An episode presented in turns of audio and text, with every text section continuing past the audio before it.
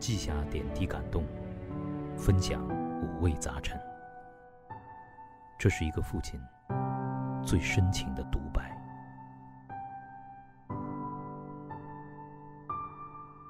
二零二零，磊哥亲子札记。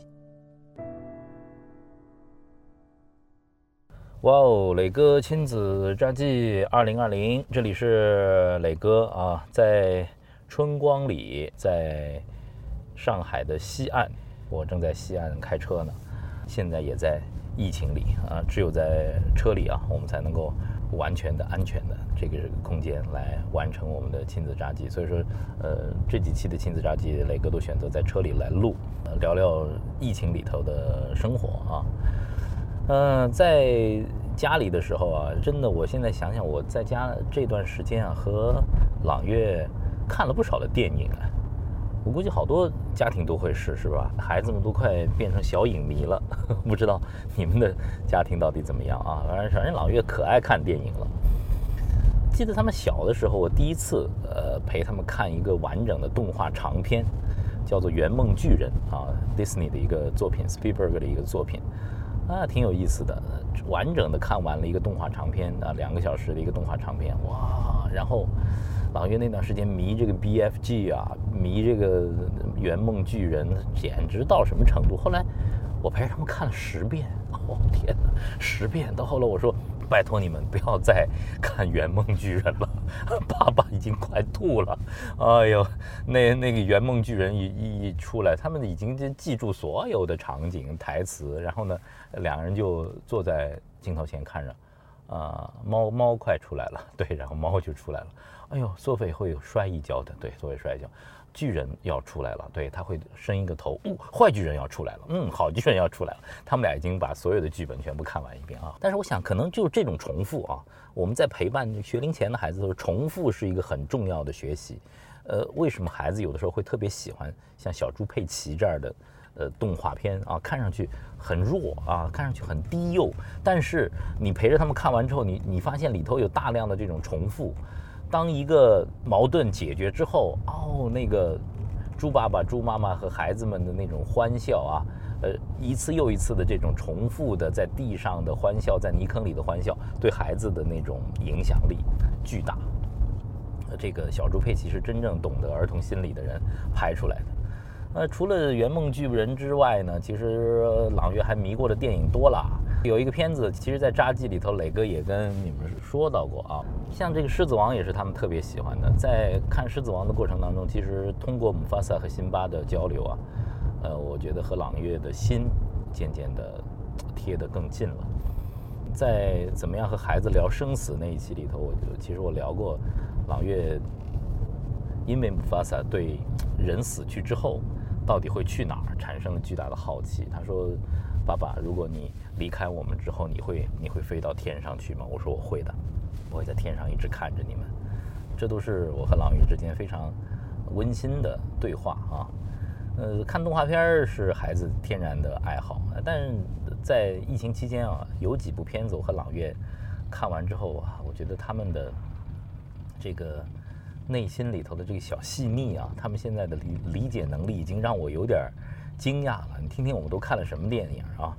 我们一起看了《拯救大兵 Ryan》，我们看了《勇敢的心》，我们看了《阿甘正传》，看了《秋日传奇》，也就是那个《燃情岁月》，Brad Peter 演的啊，呃，这个帅到没朋友。然后甚至。朗月和我在一起把《教父》看完了，《教父》Godfather 一二三全看完了。五岁的孩子我都快疯了。我说，朗月，你们怎么会喜欢看 Godfather？他说 Godfather 很酷啊。一开始是我在看，然后他们跟着我看 Godfather，最后我以为他们看不懂，然后他们居然说，有一天跟我说，爸爸，那个老教父叫做 Vito Corleone。呃，小教父叫做 Michael c o l e o n i 第三代教父叫做 Vincent c o l e o n i。哦，我我真的是疯了！原来他们在默默的陪伴我看教父的时候，他们已经把人物都已经搞清楚了。现在我跟他们梳理了几遍之后，他们已经知道了。他说：“爸爸，教父有四个孩子，老大叫 Sunny，老二叫 Fredo，老三是 Michael，我最喜欢老三，他是 Michael，最小的是妹妹叫 Tony。他们把教父四个孩子的关系全都搞清楚。你看，我们能够小看孩子吗？就在观影的这个过程当中，我发现就你们不说话，但是你们能靠在一起认真的观影很美好。然后因为有剧，有的时候孩子们的理解能力还没有到，你会给他们有讲解，会有问答，这个时候是超级温馨的，特别是对于爸爸来说，嗯，很有成就感。非常有成就感，因为孩子有太多的问题，他就问问：哎，教父是哪里的人呢？嗯，他是意大利人。那他们住在哪里啊？为什么一开始他们会住在那个乡村呢？乡村在哪儿呢？我我说你把地球仪拿出来，然后呢把地球仪拿出来，我告诉他们在哎亚平宁半岛旁边。哎，你看这里有个西西里岛，你看见西西里岛了吗？然后老岳就去找西西里岛。哦，教父是是生活在西西里岛的。他问了很多的问题。看《勇敢的心》，对苏格兰发生了巨大的兴趣。看这个《圆梦巨人》，他们对伦敦这座城市无比的向往。他们说有一天他们一定要到伦敦去旅行啊！我说好，我带着你们去找索菲啊。每一部电影都是一个知识库，呃，推开。还有就是小女孩啊。他们看战争电影的时候，哦呦，当老爸的在旁边，那简直是太幸福了。那看，看那个大兵瑞安一开始的那个差不多有二十分钟的一个开场的诺曼底登陆的激战，哎呦，那个把朗月给吓的，那个血肉横飞的那个场面，绝对的啊！朗月就直往我怀里钻，根本不敢看，说爸爸太可怕了，然后就就就就捂捂着眼睛。然后呢，我在旁边说：“我说你看看这个，这个太残酷了，战争我们不看了吧？”他说：“不不不不不，我还要看，我还要看。”现在朗月对于残酷的战争电影好像已经基本上能够接受了。虽然说他们很害怕那那个血肉横飞的样子，但是他们已经能够跟着我看，一起看看战争电影了。勇敢的心也一样啊，对吗？他们现在开始了解战争到底是怎么一回事儿。一开始他说：“我要做 soldier，我要上上战场。”现在有一天，他们跟我说：“爸爸，我觉得战争太残酷了，我们人类之间不应该打仗的。可能这种都是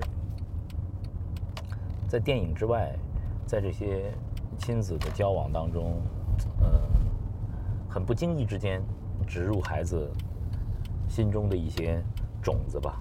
你说，如果没有电影，我们怎么样告诉孩子和平？”到底是什么一种状态呢？我们怎样跟孩子们解释？其实，在人类的历史上，和平只是间歇，残酷的战争才是一个主旋律呢？我们怎么去说这些历史呢？其实都没法讲，对吧？生活的留白，陪伴孩子的这些空间、时间啊，看的这些电影都没有白看的。我发现，如果你和孩子有共同的爱好，有共同的语言，你就有的聊。你有的聊，你就不会觉得孩子烦；你有的聊，你就觉得哦，原来和孩子聊天不光是你他们很愉快，你自己也会非常非常的愉快的，对吗？珍惜身边的小影迷们吧。哎呀，怎么办呢？现在又没法去看展了。我现在正在西安，你看那么多好的美术馆都关着。等真的疫情过去了，一定要带着朗月再来美术馆。哎呀，好吧，那就。先看看剧呗，但是时间要管控好啊，一天不能看太长时间的这个，呃，动画片和电影啊，太长时间会对他们的整个神经系统和眼睛有有有伤害的。好了，让我们多多陪陪孩子们吧，在陪伴的过程当中，把你们的一些有有趣的对话、有趣的故事告诉磊哥好吗？拜拜，下次见，让我们相约春天里，拜拜。